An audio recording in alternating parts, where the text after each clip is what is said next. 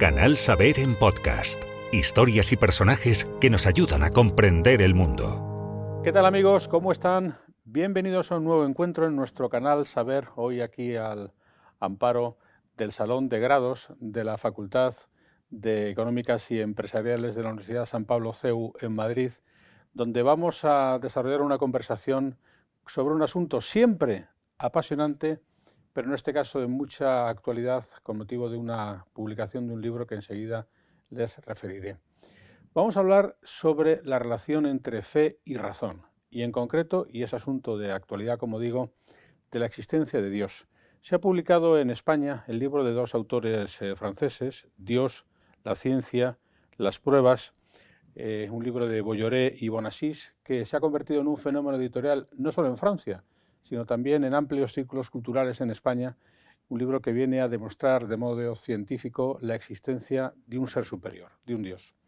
Y para hablar sobre este libro hemos convocado aquí, en este lugar que les menciono, y en nuestro canal Saber, que saben que siempre nos gusta eh, dedicar asuntos que están un poquito fuera del día a día informativo, pero que son de no solamente de gran actualidad permanente, sino también de mucho interés para todos ustedes, o una persona que lo conoce bien.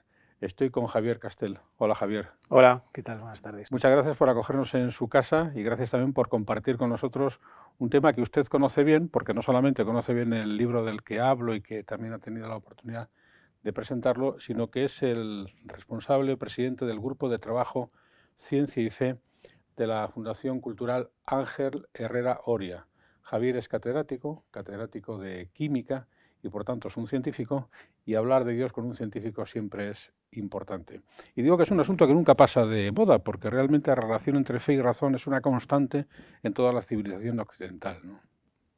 Sí, es algo que lleva muchos siglos en discusión, pero la ciencia desde hace ya ciento y pico de años es un faro de, una influencia tremenda en la sociedad, con lo cual eh, tanto la teología como la filosofía no pueden dar la espalda a la ciencia y no tener en cuenta lo que está diciendo a la hora de tener una imagen de Dios, por ejemplo. Y también, como la ciencia tiene tanta influencia, pues es un apetitoso plato pues para, para manipularla, para intentar apoyar ideologías, cosmovisiones. Entonces, en este asunto ha habido un grupo importante de científicos que han intentado decir que la ciencia, poco más o menos, estaba excluyendo la posibilidad de que existiera Dios.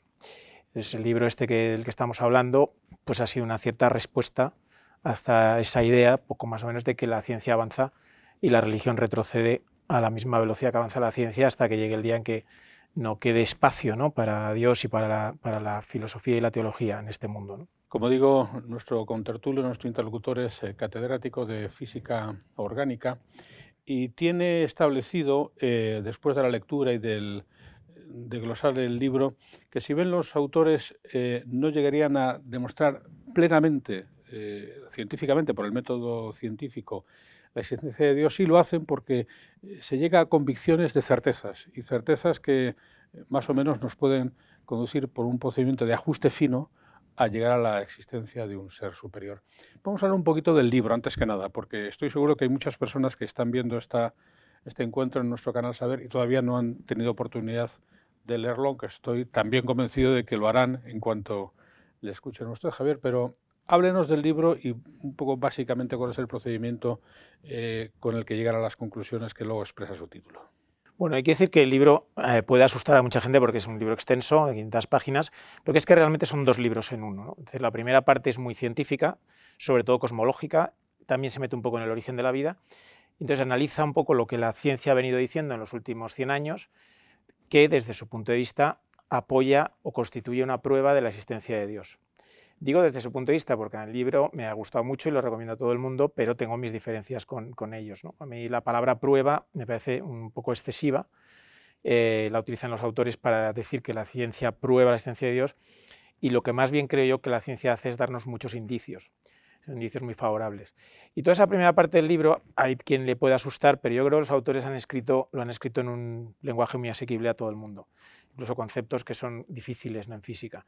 Y después la segunda parte es una parte más filosófica, pero tiene gracia porque está escrita por, ingenieros, estos dos son ingenieros, y, y lo hacen yo creo que muy atractiva para poderlo leer, por ejemplo, gente joven hoy día que no está tan preparada para leer permite la expresión un tocho filosófico, ¿no? sino que está escrito con un lenguaje muy sencillo, en frases cortas, en mensajes muy claros, muy estructurado, y eso yo creo que también es, otra, otra cosa que ayuda mucho a, cimentar esta idea, ¿no? de que hay mucha prueba, mucho indicio en favor de la hipótesis de Dios. ¿Cuál sería, eh, de la lectura del libro, eh, a usted no le gusta la prueba, pero sí la certeza más relevante eh, que se puede establecer mediante el procedimiento científico para llegar a la conclusión de que existe un ser superior. Bueno, hay una cosa que mucha gente hoy día eh, no es consciente, es de cómo se produce un cambio desde el siglo XIX al siglo XX en la concepción de la historia del universo, que es en el siglo XIX todo el mundo por consenso pensaba que el universo era estático, nunca había cambiado entonces los ateos pensaban que siempre había existido, cuando digo siempre un tiempo ilimitado hacia el pasado, y los creyentes pues que en algún momento del pasado hubo una creación instantánea de todo el mundo, el universo inclusive, eh, tal y como lo conocemos, sin cambios. De ahí pasamos a un relato, es decir, pasamos a un relato apoyado por el, sistema o la teoría cosmológica actual, que nos habla de un principio, de un comienzo. Eh, no solamente que el universo ha empezado hace 13.800 millones de años, sino que con ese comienzo también empieza el tiempo.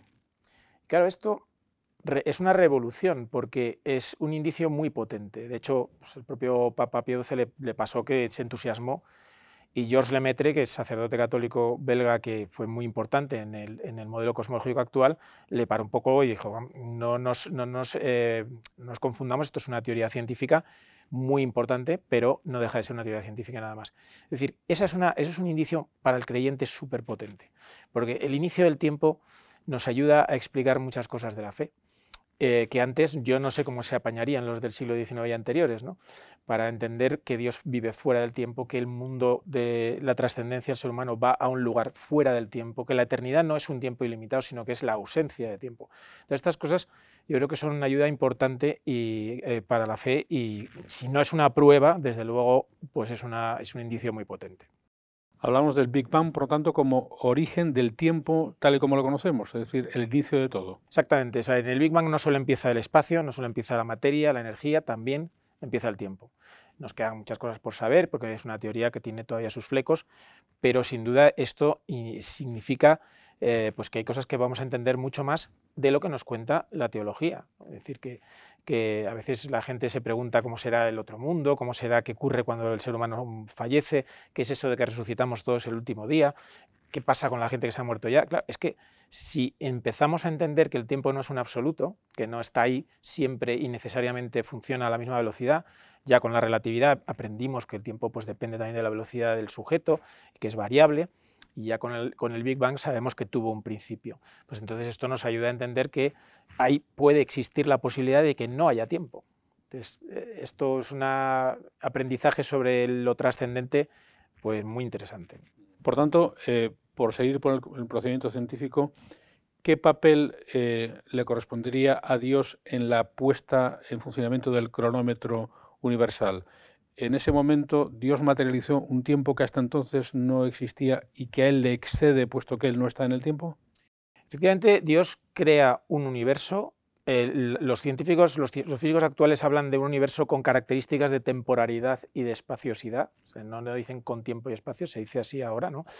Eh, lo hace así mm, porque está en, su, potestad hacerlo, de manera que crea una criatura diferente a sí mismo. Es decir, debemos entender que eh, cuando no existía el universo, eh, lo único que existía era Dios y él hace digamos, una alteridad, permite que exista una cosa distinta, lo hace, entendemos los creyentes, que por amor, y entonces le da una serie de características entre las que está el tiempo. Lo pone en marcha y bueno, ahí está todo el otro asunto importante que aparece en el libro, que es el del ajuste fino, es decir, eh, con una serie de características, es valores para una serie de constantes independientes que permiten la vida. Es decir, que el universo arranca con una promesa de vida. no quiere esto decir que si rebobináramos eh, el tiempo del universo y volviéramos a ponerlo otra vez en marcha, todo iba a suceder como ha sucedido. Porque si hay algo que Dios yo creo que mantiene por encima de todo la libertad de su criatura para evolucionar según sus reglas. Por eso, bueno, pues el universo podía haber sucedido de otra manera. Luego hay científicos que hablan de que hay más de un universo, que hay multiversos. Esto no lo podemos saber, pero quizá porque no, Dios haya tenido más capacidad creadora. Esto es, esto es otra cuestión. Pero está claro que en su inicio es echarlo a andar con unas características que yo creo que tenemos que poner por encima de todo el concepto de libertad, el concepto y el valor de la libertad. De la lectura de este libro eh, se deduce en algún momento, a, su parecer, o pareceres que usted haya podido eh, recabar eh, algún no rigorismo científico, es decir, el libro es plenamente científico o como alguna polémica ha creado también se le pueden buscar eh, algunas pegas de discutibilidad del procedimiento que hicieron los autores? Muy escasas, la verdad. Yo, yo, también he estado brujuleando por internet, buscando críticas. Cuando uno encuentra una crítica negativa, más que una crítica es una descalificación y normalmente está impregnada pues, de insultos, en fin. Pero no he encontrado quien diga en tal página o en tal capítulo se dice una cosa incorrecta. ¿no? Es decir, es, está muy, muy, bien hecho. Yo sé, porque lo hablo con los autores, que cada capítulo ha sido revisado por un especialista en cada cosa. Hasta 20 especialistas han trabajado en ello. Por lo tanto, bueno, ya han tenido mucho cuidado de no equivocarse. A mí luego hay cosas que me gustan más que otras, ¿no? hay algunas referentes eh, a la vida, al, origen de la vida, que, bueno, sin caer, sin caer, en un error, pues a lo mejor pueden dar lugar a alguna mala interpretación. Pero en definitiva yo creo que el libro está muy cuidado en ese sentido y, me parece que es difícil eh, encontrarle errores o falsedades. Yo desde luego no las he encontrado. Interesante esto que dice Javier porque en cierta medida, por lo tanto, el procedimiento de eh, producción del libro sería el procedimiento también científico de su revisión por pares, es decir, eh, como se hace con los artículos que luego se publican en las revistas, eh, no habría salido adelante si especialistas en las materias no lo hubieran validado como en efecto correspondiente al método que se utiliza. Sí, sí, ellos han tenido mucho cuidado en eso y además esta, todas estas colaboradores que han tenido les han ayudado a, a a recopilar un montón de citas, yo creo que es una de las cosas que más eh, podemos resaltar del libro, citas de científicos, es decir, expresiones de científicos y no siempre científicos creyentes. Es más, la mayoría de las citas son de científicos agnósticos o ateos, que son muy interesantes. ¿no? Yo no he visto una recuperación así de grande en mucho tiempo. Y entonces eh, todo eso yo creo que lo han cuidado muy especialmente. Vamos con el carácter, digámoslo así, antropomórfico de Dios, porque en efecto, los que somos eh, cristianos y católicos, en esa doble dimensión de seguidores de Cristo y de la Iglesia Católica, tenemos un concepto de Dios que, en primer lugar, proviene de la propia imagen de, Jesucristo. Eh, y por otro lado, en esta revelación de una triple personalidad divina eh, que se contiene en la Santísima Trinidad y una dimensión de tríada de, de nuestro Dios. ¿Qué papel juega el cristianismo, el catolicismo en el concepto eh, demostrativo de Dios que, entraña este libro? Bueno, aquí yo voy a mencionar dos cosas. Por una parte, algo que ha asombrado hasta los eh, más ateos, incluso ateos entre los científicos, ¿no? que es la racionalidad del universo. Es decir, ¿cómo es posible que nuestra mente sea capaz de crear algo como son las matemáticas y que esas matemáticas después se ajusten a lo que sucede en la realidad? Esto lo decía Maxwell, lo decía Einstein, lo decía Planck, todos los grandes eh, físicos se asombraban de esto, que hoy nos parece a algunos pues, una especie de obviedad o perogrullada o lo que sea. ¿no? Entonces, ahí la explicación cristiana es que, puesto que somos hechos a imagen y semejanza de Dios, nuestra mente es un reflejo de la suya. Si la mente de Dios echa a andar el mundo bajo una serie de leyes y normas que se pueden expresar en forma matemática, como dijo Galileo, la naturaleza está escrita, es un libro escrito por Dios en lenguaje matemático, pues nuestra cabeza, nuestra mente, que es un reflejo de la suya, tiene que ser capaz de encontrar esa matemática y que responda, el mundo responda a esas leyes matemáticas, porque no tendría por qué ser así. El mundo podría ser irracional, imposible de, someter o de encontrarle leyes. ¿no? Y, esto es, un primer indicio que el cristianismo pues ahí le da digamos, una explicación que me parece, entre otras cosas, muy bonita. ¿no? Pero luego está el asunto de la persona de la revelación cristiana, la revelación de Cristo. ¿no? Aquí los autores le dedican un buen capítulo, ya en la segunda parte, en la parte no científica, digamos, que está muy, es muy interesante porque, bueno, ¿quién pudo ser Jesús? Se pregunta, ¿no? Y dan siete opciones, no existió la primera, la segunda era un estafador, la tercera era un líder mesiánico o era un sanador, etcétera, finalmente era el Hijo de Dios, ¿no? Y van un poco como reduciendo al absurdo porque las otras opciones pues no, pues no se no se sostienen. ¿no?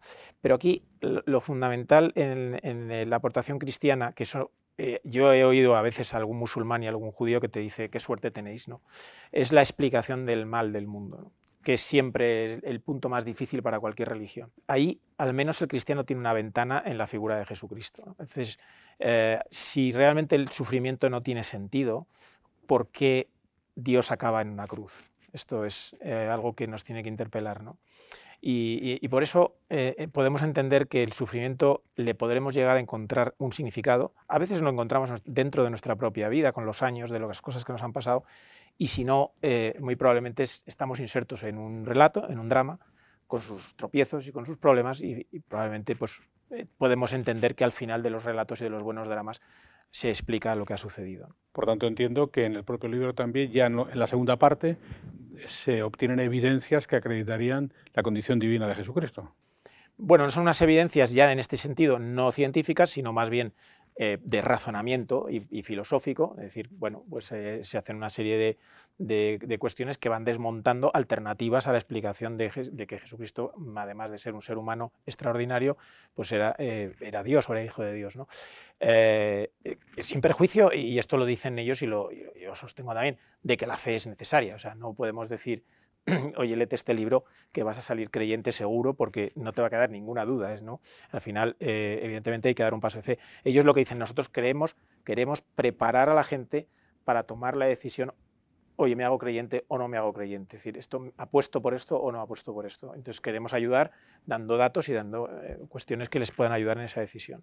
Es muy interesante el tema que estamos abordando. Bueno, al menos a mí me lo parece, porque vivimos en un mundo, eh, por un lado, muy laicizado pero por el otro lado también un poco desnortado. Me explico.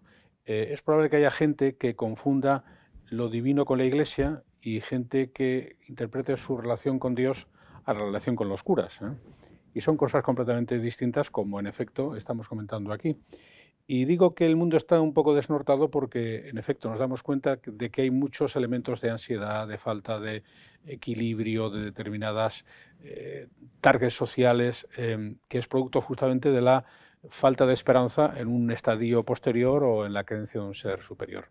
En ese sentido, ¿qué le quedaría a la fe? Es decir, ¿cuáles serían aquellos elementos que bajo el presupuesto de la existencia científica de Dios eh, nos harían creer a nosotros más en Jesucristo de lo que pueden creer pues, eh, quienes piensan que Dios es Vishnu o quienes creen que eh, todavía no ha llegado el Mesías? Es un tema muy complejo porque eh, las personas llegan a la fe por caminos diferentes. ¿no? Lo que a mí me puede parecer esencial, que es estudiar ciencia, por ejemplo, yo desde que me estoy metido en estos temas desde hace 15 años, pues tengo una fe más fuerte, porque cada vez que he estudiado más me ha servido.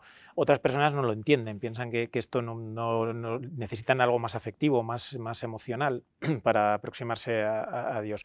Pero indudablemente la fe es necesaria. Es decir, al final, eh, yo lo que intento siempre decir es que el mundo tiene dos explicaciones.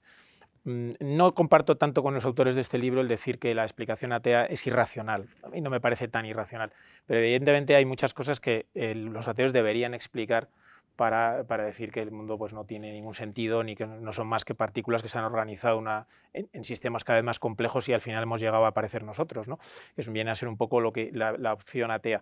Pero eh, al final son las dos visiones y yo creo que si tú decides que es más probable y más plausible que, exista Dios, al final eh, yo lo veo a veces como una, es, una, visión un poquito, un poquito de la vida cotidiana, es una, como una ristra de ajos, no va uno detrás de otro. Es decir, si Dios existe es bueno, tiene que ser necesariamente bueno, no me parece entendible un Dios que no lo sea, y la revelación tiene todo el sentido del mundo. Es decir, es lógico que Dios nos dé un mensaje, porque si no, efectivamente estamos en el mundo totalmente desnortados. ¿Qué está pasando ahora? Estabas comentando, bueno, pues efectivamente hay mucha ansia de espiritualidad en el mundo, ¿no? Y la gente está buscando experiencias de tipo espiritual por todas partes y eso se puede mencionar en cualquier ambiente, se puede hablar incluso en, los trabajos, etc. Ahora, como saques a colación la palabra Dios, empiezan los problemas.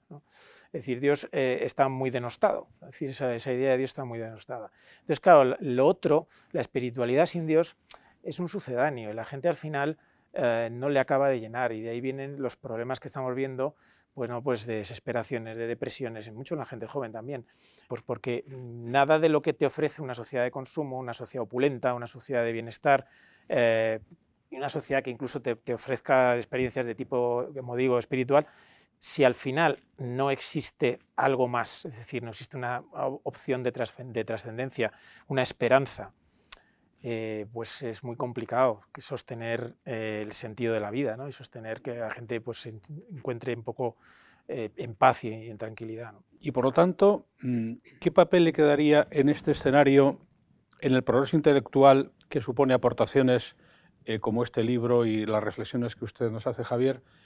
¿qué papel le quedaría al agnóstico? ¿El de un perezoso? ¿O sencillamente alguien a quien no le convencen estas teorías? Porque probablemente, dada su contundencia, o se está de acuerdo o se está en desacuerdo, pero pretextar que no se puede conocer quizá tenga menos vigencia ahora que antes, ¿no? Yo a los agnósticos les respeto mucho por una cuestión. Yo creo que al final todos somos fruto pues, de una historia personal que incluye una educación, que incluye unos valores familiares, que incluye una, una serie de cosas que nos han pasado en la vida. Esto condiciona muchísimo. Entonces, eh, el agnóstico normalmente es una persona inquieta, normalmente es una persona que ha buscado, que ha leído, que lo ha intentado, etc. Pero a lo mejor hay cosas en su vida que, que, no, le permiten dar un paso más allá. ¿no? A mí, yo, yo la apelación más que al agnóstico la hago al indiferente, que es, en mi opinión, el mayoritario en nuestras sociedades. ¿no? O sea, yo, no puedo comprender cómo personas llegan a unas edades ya muy avanzadas y no se han planteado nada, no, tienen, no se han intentado responder a las grandes preguntas, ¿por qué existe algo en lugar de nada? ¿Qué hacemos aquí? ¿De dónde salimos? En fin, estas grandes preguntas y, gente que vive sin, sin eso. ¿no? Yo esto sí que apelaría a ellos porque creo que cuando ya el final de la vida se aproxima, mm, lo van a pasar mal. Merece la pena dedicar un tiempo a, a preguntarse estas cosas, a leer sobre ello eh, y luego, bueno, pues tener una posición en la que sea, pero por lo menos intentarlo. Y usted como científico, pero también como creyente, ¿esta podría ser una nueva catequesis eh, demostrativa, empírica, eh, distinta de la que hemos conocido siempre? Absolutamente. Hemos comentado mucho en nuestro grupo y lo estamos intentando por todos los medios que en las catequesis que se dan, pues, pues confirmación, por ejemplo, parejas que se van a casar, en fin, ya gente adulta con y hecha y derecha, no se habla de estas cosas y nos parece increíble. Es decir, es eh, eh, efectivamente, como decía yo al principio, es que la ciencia es muy importante hoy día y la gente necesita, si ser un ciudadano hoy de pleno derecho, pues es más complejo porque tienes que formarte más ¿no? para muchas cosas y en este asunto es, es esencial. Claro que sí, eh, queremos entrar en la catequesis de adultos, queremos entrar en la catequesis de confirmación, estamos intentando, la gente, por ejemplo, de mi grupo, en los colegios, porque no se tratan estos temas. Y muchas veces eh, la gente joven percibe que lo que se dice en clase de biología es incompatible con lo que se dice en clase de religión. Eh, en una encuesta reciente de Estados Unidos que estuve viendo, los 60% de jóvenes que abandonaban la práctica religiosa después de haber salido de colegios religiosos en su final de su juventud. La tercera parte lo hacía porque consideraba incompatible la ciencia con la fe y, consideraba que había graves problemas en lo que estaba diciendo, lo que les decía en la, iglesia respecto a lo que estudiaban en ciencia. Esto no puede ser, porque nada más lejos de la realidad. Uno al final será creyente o no lo será, pero desde luego la ciencia no nos empuja a, a no creer en Dios, sino nosotros pensamos que todo lo contrario. Es decir, que eso, eso es una tarea pendiente muy clara.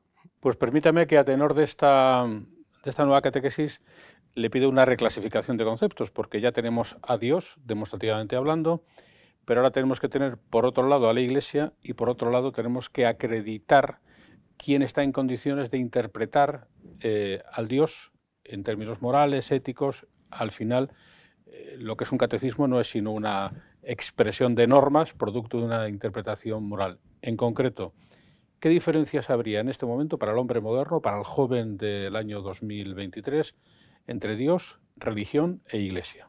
Bueno, eh, la idea de Dios va primero. en la discusión, del, por cierto, con este libro estuve discutiendo con una persona que era agnóstica que decía que él se salía de la, creencia porque pensaba que el alma era imposible. Y entonces ya la idea de Dios no le importaba. Yo le decía al revés, yo creo que la gente tiene que empezar por preguntarse por Dios porque tiene que empezar por preguntarse por el origen de este mundo y hay solo dos opciones, o, es por Dios o es sin Dios. Después viene la cuestión de cómo llevar, cómo vivir y, de la revelación. Entonces, si la revelación de Jesucristo nos parece atractiva, es obvio que necesitamos vivir en comunidad, no vivir solos este, este tipo de ideas. Porque es que además eh, la idea de un Dios amoroso nos interpela para que nosotros a su vez seamos seres amorosos y por lo tanto no vivamos para por nosotros, ¿no? sino para los demás, con lo cual tenemos que vivir en, comunidad. Y la comunidad religiosa pues, se puede llamar iglesia perfectamente. Es, en, nuestro caso, bueno, pues la tradición en España fundamentalmente es católica, pues la iglesia católica, claro que sí. Entonces, eh, eh, yo creo que la gente también se ha oído muchas veces, bueno, yo tengo una cierta religiosidad, una serie de creencias, pero me las gestiono yo, yo no necesito de la iglesia, yo no necesito de tal. Es muy complejo, es muy difícil. Eh, todos buscamos ayuda para todo en la vida, para los trabajos, que, donde se, vamos, se proclama la necesidad de trabajar en equipo constantemente, eh, lo buscamos en la familia, lo buscamos, ¿por qué no en esto también? Esto tiene, es imprescindible, eh, buscar la compañía y buscar el camino juntos a, otras personas que nos ayuden en, este, en esta cuestión, porque no es fácil, eso nadie lo ha dicho, que sea fácil. Entonces, la, la comunidad es necesaria, la iglesia es necesaria, como todas las grandes historias de, que nos han contado, que de fantasía o de no fantasía, hay siempre una comunidad, un conjunto de personas que rodean a los personajes siempre y los apoyan y los ayudan. Y por supuesto, vivir la fe y vivir la religiosidad en comunidad es esencial. Lo que nadie debería negar es la pertinencia de la discusión y lo relevante de la ascripción de la vida cotidiana a una divinidad por parte de una sociedad que está realmente necesitada de equilibrios ¿eh? que no siempre se producen. Estamos hablando de un fenómeno editorial pero ahí tenemos un fenómeno audiovisual como el fenómeno de Chosen, una serie americana muy peculiar además en su producción, que ya va por cuatro temporadas y que no cuenta solo la vida de Cristo, sino que lo hace a través de sus eh, protagonistas y que se ha convertido en un fenómeno cultural, como digo, en este momento en, todo el mundo. Y justamente hablando de esto y hablando con usted como catedrático de química orgánica, antes me decía que usted lo ha visto que ha podido corroborar en alguna de sus investigaciones, en su trabajo cotidiano en el laboratorio, eh, que ha podido ver también eh, cosas que solamente se explicarían por la existencia de Dios. ¿Nos puede compartir su experiencia en ese sentido? Bueno, más que con mi trabajo como químico, que es, eh, bueno, la, química está un poco en el centro de la ciencia, ¿no? está por encima de la física y por debajo de la biología, y efectivamente la complejidad de la materia, la estructura, etcétera, eh, te asombran, y el asombro es un asombro similar al, característico asombro de, la observación de la naturaleza, y te, te, apelan un poco a decir aquí, bueno, eh, parece que esto tiene que haberse le ocurrido a alguien, es decir, no es más que en eso ha sido más en estudios que he hecho de tipo general en aspectos biológicos como el origen de la vida, como la evolución darwiniana, etcétera, que todos ellos te, dan una... O sea, son piezas como piezas de un puzzle que te van encajando para, una explicación eh, pues del mundo que, tiene un Dios detrás, ¿no? en contra de lo que muchas veces se ha dicho sobre la evolución. A mí me parece un regalo para la teología que explica muchísimas cosas, pero hay gente que no lo admite. Entonces, ese ha sido mi camino. Es decir, hay gente, por ejemplo, que ve esta serie de, Chosen, que yo también la, he visto, y, le ayuda mucho porque eh, visualiza lo que se ha tenido que imaginar hasta ahora de una manera muy cotidiana. No es la visualización, bueno, pues a lo mejor de las grandes eh, apologetas, ¿no? que es un poco difícil de, tener, sino es una, visualización de, la vida cotidiana, de todos los personajes secundarios. y eso hay mucha gente que le ayuda a ver que eso es real, que pudo ser así y, la ayuda para su fe. A mí ha sido más el estudio, pero que los caminos pueden ser diversos. Y como presidente del Grupo de Trabajo Ciencia y Fe de la Fundación Cultural Ángel Herrera Oria, em, ciencia y fe no es lo mismo que razón y fe. Es un paso más adelante, porque si uno, uno estudia un poquito la evolución de este debate desde los aristotélicos, porque es un debate que ha estado en el mundo siempre presente, en la Edad Media se ha debatido de una manera, en la época de la Ilustración de otra muy distinta, cuando le dijo Voltaire a Dios, bueno, ahora que estamos tú y yo solos, eh, confiésame que no existes, que es una tautología en sí misma en la desesperación del ser humano, de un filósofo tan importante, sería el paso siguiente no hablar ya de razón y fe, sino de ciencia y fe. Sí, bueno, bueno, eh, razón y fe parece bueno, un diálogo necesario, pero que nadie pone en duda que se debe dar. Y sin embargo, el diálogo ciencia y fe yo hace muy poco ya en la radio una expresión que me pareció asombrosa, ¿no? Que no sé quién era el licenciado o licenciada en ciencias religiosas. Y, la comentarista decía, ciencia y fe y religión en la misma frase, qué cosa más rara. bueno, pues evidentemente, claro que tenemos que hablar. San Juan Pablo II lo decía con su expresión de las dos salas, ¿no? porque no respondemos a las mismas preguntas. Es decir, la ciencia responde a unas preguntas y la teología responde a otras. Esto es muy importante, por eso esa visión de que la ciencia avanza y la fe retrocede no tiene sentido ninguno, eh, porque la ciencia hay cosas que no va a responder. Casi siempre las preguntas empiezan por por qué. La ciencia nos puede dar una mecánica de cómo ha sucedido la vida, pero no nos explica por qué se inició la vida. La ciencia puede llegar a explicar cómo surge la conciencia, pero no nos responde a por qué el universo se volvió consciente y apareció una especie que estudiaba el universo. Eh, y por qué existe algo en lugar de nada. En fin, esas preguntas no las puede responder la ciencia y sí las responde la filosofía y la teología. Por tanto, tienen que hablar, porque es, obvio que, hay, un punto ahí, de, una frontera, en la que el diálogo es imprescindible. Y eso eh, hay gente que lo niega, pero creo que beneficia a ambos, porque la ciencia también sufre mucho si ese diálogo no se produce. ¿no? Sufre porque se convierte en dogmática. Y, el dogmatismo en ciencia lleva a que hay cosas que no se pueden investigar porque están fuera de lo que se considera lo que debe ser y lo que es financiable y lo que se puede hacer. Entonces, eh, mucha parte de la ciencia actual adolece un dogmatismo materialista que es muy peligroso. Entonces, el diálogo con otras eh, disciplinas como la filosofía, como puede ser la teología, ayuda muchísimo a la hora de que haya más libertad para trabajar y para, responder a preguntas, claro.